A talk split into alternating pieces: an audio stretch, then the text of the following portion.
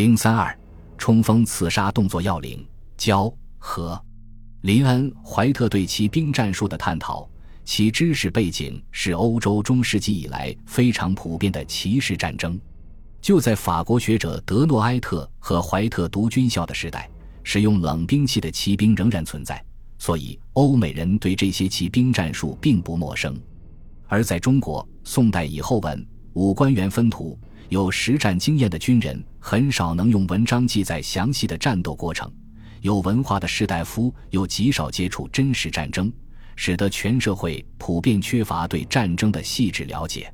在这个基础上，元明以来的流行的市井说唱文学，尤其是以《三国演义》为代表的历史演义小说，又对冷兵器战争进行了很多脱离实际的虚构，形成了一整套程式化的战争叙事模式。使得中国大众对冷兵器战争有诸多误解，其中最有代表性的就是骑马的武将之间的对打。在《三国演义》等作品中，所谓战争就是两员大将在阵前交锋，其他将士都是观众，两员大将的胜负就标志着整场战争的结局。而两人之间的对打又充满了虚构，两人往往可以大战数百回合不分胜负。甚至要等到第二天继续较量。根据演义小说改编的影视剧也往往照搬这些描写，造成古代骑兵战争的真相如同沉入迷雾，难以还原。所以，本书将对魏晋南北朝时期的骑兵具体战术进行一些讨论，努力还原真实的历史现象，再由此探索当时的战争规律。和步兵相比，骑兵的优势在于速度。马匹的奔跑速度远远高于人，所以使用戟、矛、槊等兵器的骑兵要靠马匹的高速冲击来刺杀对手。根据物理学的动量公式，对于冲锋的骑士，这个质量 m 是人和马相加的重量，速度 v 则是马匹奔驰的速度，其动量远比手持长矛进行刺杀的步兵高，所以骑兵在战斗中必须高速奔驰，以便进行刺杀。反之，如果骑兵处在静止状态，就不具有动量优势，且战马是远比骑手明显的目标，很容易招致杀伤。所以，骑兵战术的本质就是运动。当骑兵互相作战时，最常见的是双方相对冲锋，在接近的瞬间用马槊瞄准刺杀对手，同时试图躲避对手的刺杀。由于战马冲击的速度快，一次交汇之后，双方距离会拉开。这样交汇一次便是议和或称交，如刘宋朝孝武帝初年的内战中，两名骑兵军官单独决斗，壮主樊僧整与台马军主票骑中兵参军段僧爱交说斗，僧整刺僧爱杀之。当然，在实战中，这种军官两人单打独斗的场面比较少见，骑士面对的往往是敌步兵或骑兵集群。所以在一次冲击中，可能要先后与多名敌军交手。如果他还幸运地活着的话，在东晋攻灭南燕的战斗中，一支晋军骑兵击败了燕军骑兵。晋军官孟龙符追击速度太快，单独与大量敌骑兵交战，贼数千骑围绕攻之，龙符奋硕接战，每一合折杀数人，众寡不敌，遂见害。当骑士冲过敌军阵列后，没有伤亡。且仍有战斗意志的话，可以让战马掉头再次冲锋，再进行议和。南齐将领张敬儿曾担任骑兵队主，为掩护主力撤退而与数千敌军交战。进而单马在后，冲突贼军数十合，杀数十人，剑中佐夜。这样往复多合，伤亡概率极高。而所谓数十合，显然也有夸张的成分。冷兵器时代的战争中。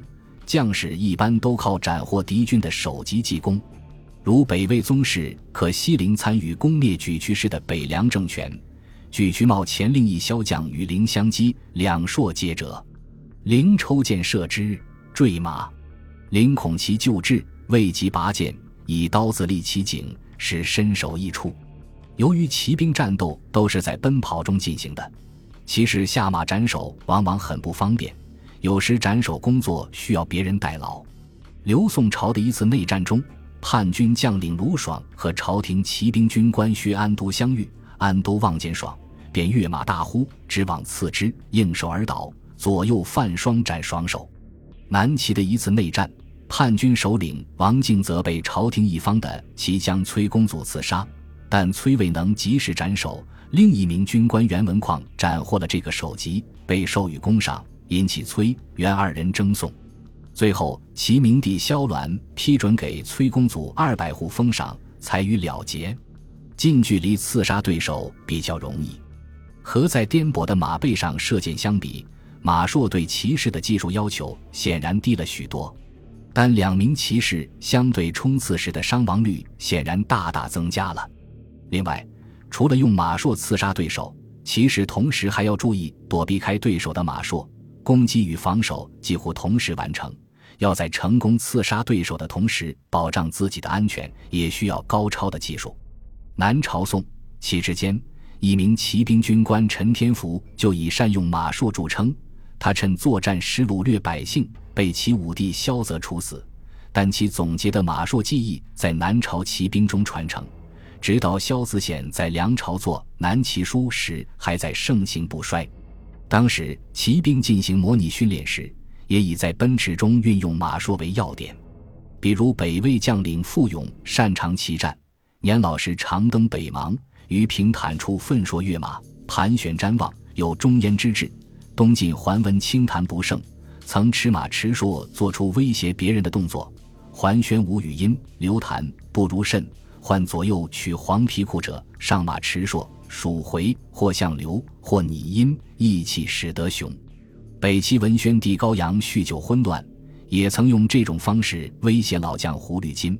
常持槊走马，以拟金凶者三，金立不动，于是刺物千段。要走马，即让马跑起来，才方便做刺杀动作。